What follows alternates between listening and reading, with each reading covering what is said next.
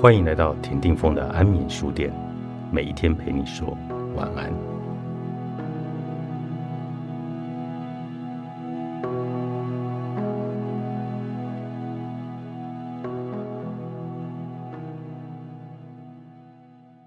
听对方的话，照对方的方式去做，在对方的保护下活着，非常的轻松。然而，这种生存的方式。会令人永远无法在心理上独立，对对方百依百顺，也得不到对方的尊敬或者重视，只会被看轻、瞧不起。想在社会中活得畅快，观人是必要的能力。世界上的人，远比敏感型性格的人所想的要更心地善良，反过来，也远比敏感型性格的人所想的更胆怯。意思就是。敏感型的性格的人倾向于将所有的人视为一统，因此他们用同样的方式对待对他好的人和利用他的人，他们就是这样把所有人一视同仁。我刚刚提过，他们会把别人的话看得太认真，而第二重要的事就是不能回避向他人表达自己，要告诉别人自己的想法、自己的感受。我知道这个很难做到，我自己成年以后也难以在别人面前说出自己的想法。我还记得自己能确实说出我反对的那一天，是关于一件人事案。我本来就是无法确实表达自己意见的软弱性格，因此更不想在牵扯到个人情绪的人事案当中来当坏人。所以很难清楚地说出自己的意见。然而，当我努力想要改变自己的软弱性格，过去的我常常把自己想法太大众化了。这是软弱者共通的表达方式。透过大部分在这里上班的人、昭和年代出生的人、大部分男性等等，将自己的意见大众化。软弱的人就是自己。即使反对，也会说他也反对。像这样回避说出自己的意见，把自己的意见要求大众化，到最后自己的想法就会变得不清不楚，好像真的什么都可以接受。他们常常会说：“大家都想要吧。”他们绝对不会说“我想要”。当别人问起你要哪一个，他会回答：“都可以。”当别人问要选哪一家餐厅，软弱的人就会说：“他说那一家餐厅还不错。”在没有将自己的意见、要求、愿望大众化的状况下，就会使用第三者的立场来表达。正如我刚所说的，即使自己反对，也会先说是他的反对意见，他们不会提到自己。而是期待大家都能够如自己所愿，共同反对。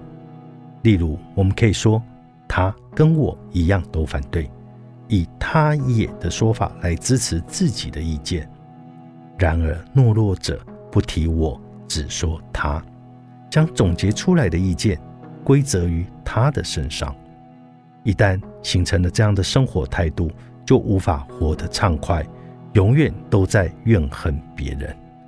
尤其是人事升迁案，由于人们不想有被争议的人来怨恨，所以不会大方说出自己的意见。虽然嘴巴不说，但心里却想：他凭什么升官？想着他业绩又没有多好。然而，若在正式会议上说出这些话，肯定会被当事者怨恨。由于不想被怨恨，所以不在公共场合表达出自己的意见。最后却在背地里说人坏话。日本社会之所以充斥着流言蜚语，正是因为人们的懦弱。采取大部分女性，她她应该也是诸如此类的表达方式，不在公众面前说出自己的想法，导致有这么多的人暗中在说别人的坏话。表达自己的意见，让意见通过表决，就表示自己要负责。哦。这太可怕了。